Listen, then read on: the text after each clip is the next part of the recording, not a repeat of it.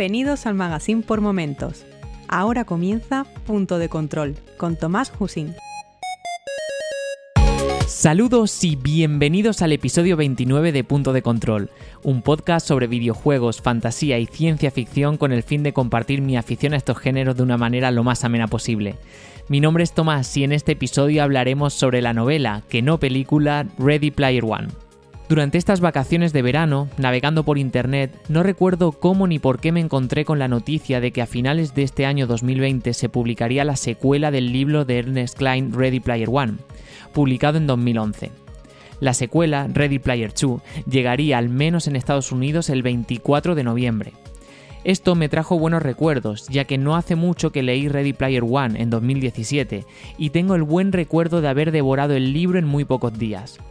Fue un libro que disfruté y en este episodio quiero compartir con vosotros un pequeño monográfico, una reseña sobre el libro que, si bien no profundizaremos en toda la trama, sí que quiero mencionar los elementos por el cual no puedo dejar de recomendaros su lectura.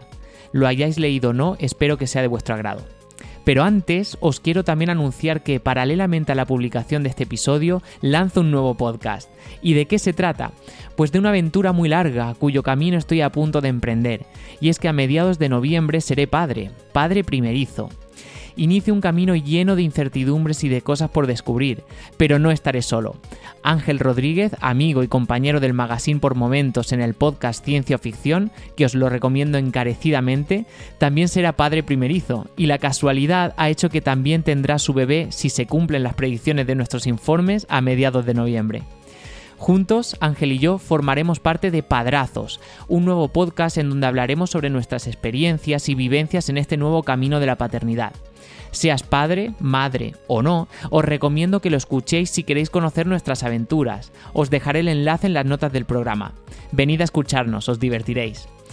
Y ahora sí, comenzamos el episodio. Comenzamos esta reseña de Ready Player One. Bienvenidos seáis una vez más a Punto de Control.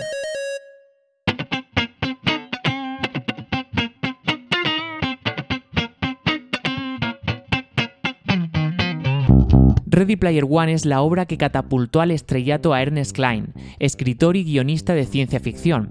Se reconoce a sí mismo como un friki a tiempo completo, y la verdad es que a día de hoy es algo que puede decir por todo lo alto. Ready Player One es un libro de aventuras, ligero pero innovador, en donde nos sumerge en una distopía de futuro realmente adictiva, que la verdad no está demasiado lejos de lo que podríamos llegar a vivir. Nos encontramos en el año 2044 y el mundo no es, lamentablemente, como lo conocemos hoy en día. Una crisis energética y la falta de petróleo han llevado al mundo a vivir en una situación precaria, donde los gobiernos no pueden evitar que la gente muera de hambre en las calles, y donde se han explotado tanto los recursos naturales que el mundo ha perdido por completo su forma.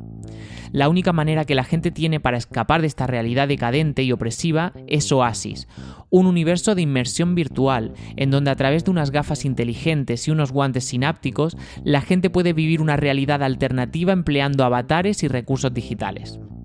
Su gran creador, James Halliday, ha creado un sistema tan perfecto y además gratuito que ha provocado que la sociedad se estructure alrededor de este sistema virtual, desde los colegios hasta el gobierno, tasas, impuestos u oficinas.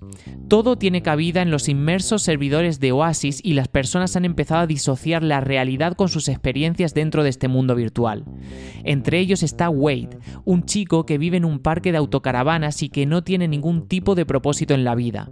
Su madre ha muerto y vive en el cuarto de la lavadora de su tía, una mujer odiosa que le hace la vida imposible, algo así como le ocurría a Harry Potter con sus tíos. Wade, sin posibilidades de pagarse estudios universitarios y sabiendo que no hay trabajo para nadie, se escapa cada mañana de la caravana y se mete en una vieja furgoneta que ha acondicionado como escondite para asistir a clase de manera virtual.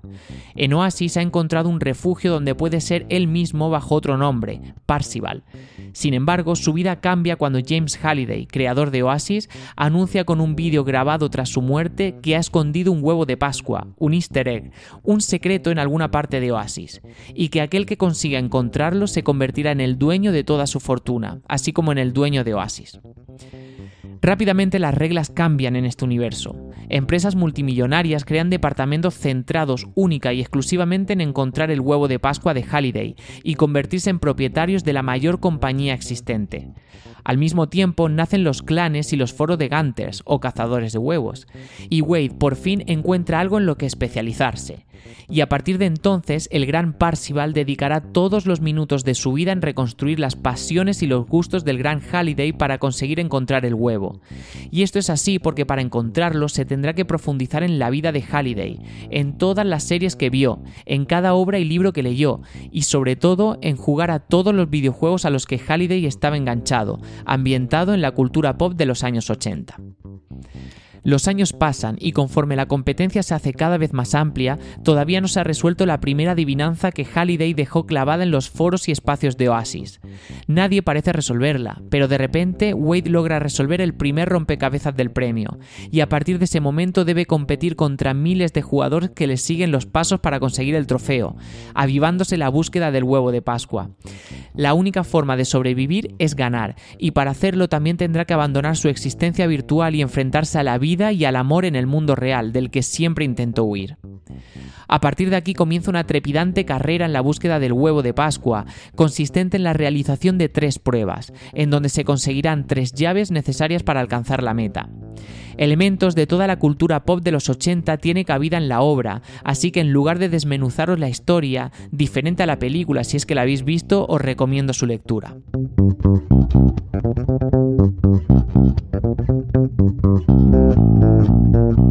Engañemos, Ernest Klein sabía de lo que estaba escribiendo. A lo largo del libro, la forma en la que los personajes están enganchados a una realidad alternativa y cómo eso les afecta personalmente es increíble. Resultaría fácil para un guionista de Hollywood caer en el recurso fácil de que todos son guapos, pero no es así, sino que se lo toma de la forma más realista posible. Los hermanos japoneses que aparecen en la obra en realidad son hikikomoris que viven entre la basura, apestando, extremadamente delgados y con una terrible agorafobia. Wade acaba convirtiéndose en un tipo calvo y sin ningún tipo de pelo, simplemente porque es más eficiente para conectarse con su equipo. Artemis tiene tanto sobrepeso como H, y esto en realidad tiene todo el sentido del mundo. En una sociedad en la que pasas todo el día sentado o tumbado conectado a Internet, lo normal es desarrollar este tipo de problemas físicos, y precisamente por eso, por su coraje a la hora de no crear personajes prototípicos, es por lo que más jugoso y entretenido es Ready Player One. El universo que crea es increíblemente realista para las distopías de futuro a la que estamos acostumbrados. Con el auge de las nuevas gafas de realidad virtual, Oasis está cada vez más cerca de hacerse realidad, y el hecho de que la gente deje de plantearse la realidad y el planeta como algo a tener en cuenta ya que tienen una alternativa es increíblemente sugerente. En todo momento, Klein es capaz de transmitirte el contraste entre el exterior podrido, pobre, sin oportunidades, gris oscuro y denso con los colores, florituras y armonía feliz de Oasis. Esto quiere decir que Klein es capaz de generar atmósferas, espacios respirables en los que estás sumergido desde el primer momento. La competición por el huevo está dividida en una serie de tres fases como la de los clásicos videojuegos, la primera llave, la segunda y la tercera, cada uno con sus respectivas puertas y pruebas y giros inesperados. Como digo, todo el libro se hace muy entretenido, sobre todo por todo ese componente friki que es una delicia y el principal atractivo de la obra. Si habéis crecido en los 80 o también os gustan los videojuegos clásicos de aquella época, las películas, las series y la música, este libro os está pidiendo a gritos que lo leáis. Además, si sois amantes de la ciencia ficción o la fantasía, tenéis aquí una novela estupenda y brillante por sí sola, que prácticamente se ha convertido en obra de culto. No hace falta que seáis muy frikis o que conozcáis cada dato referencial que hace acto de presencia. Es una historia disfrutable igualmente sin estos conocimientos, y en muchas ocasiones Klein se toma las molestias de explicar qué es cada cosa. No todas, pero sí al menos las esenciales para el entendimiento de la historia. Son explicaciones que no molestan y que ayudan a profundizar más aún en su mundo.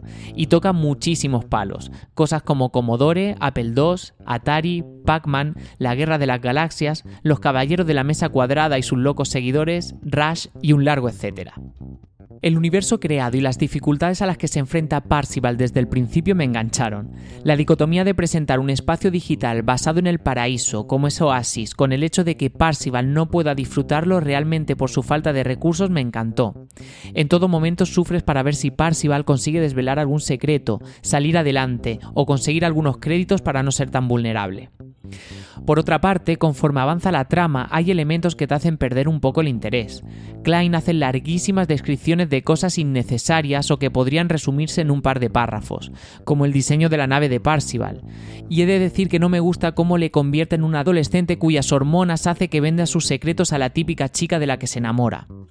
En ese sentido, H me pareció perfectamente desarrollado, igual que Parsival. Ambos tienen sentimientos, inquietudes y dudas que los hacen humanos. H se enfada con Parsival y lo bloquea.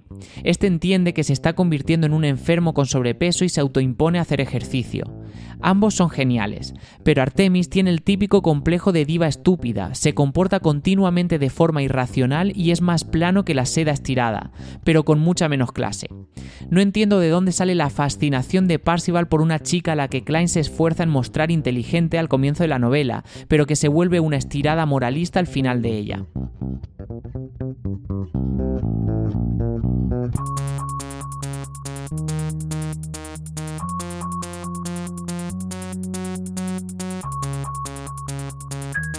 Ready Player One es un libro enormemente entretenido, incluso para aquellas personas que no son apasionados de los 80. Sin embargo, sí que creo que es necesario ser un poco friki para disfrutar completamente de todas las referencias que se hacen en el libro y para poder empatizar con los personajes. Como dije al principio, es un libro ligero pero tiene varios momentos épicos de clímax.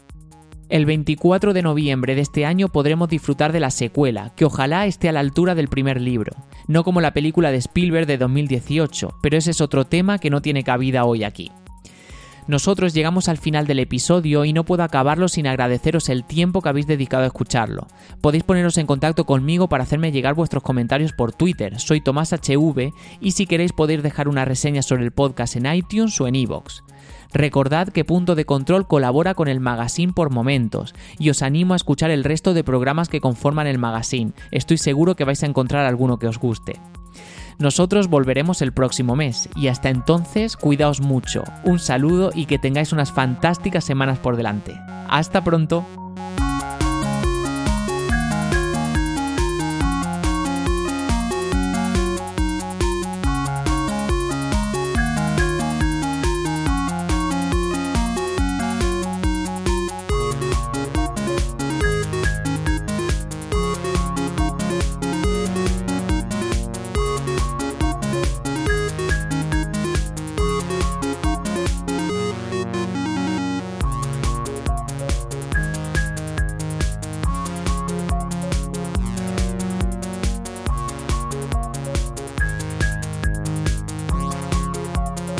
Si te gusta este programa y lo escuchas desde la plataforma o la aplicación de iVoox, te pedimos que le des al botón me gusta que acompaña este audio. Si lo haces desde otra plataforma y también quieres, puedes hacerlo buscándonos en iVoox.com.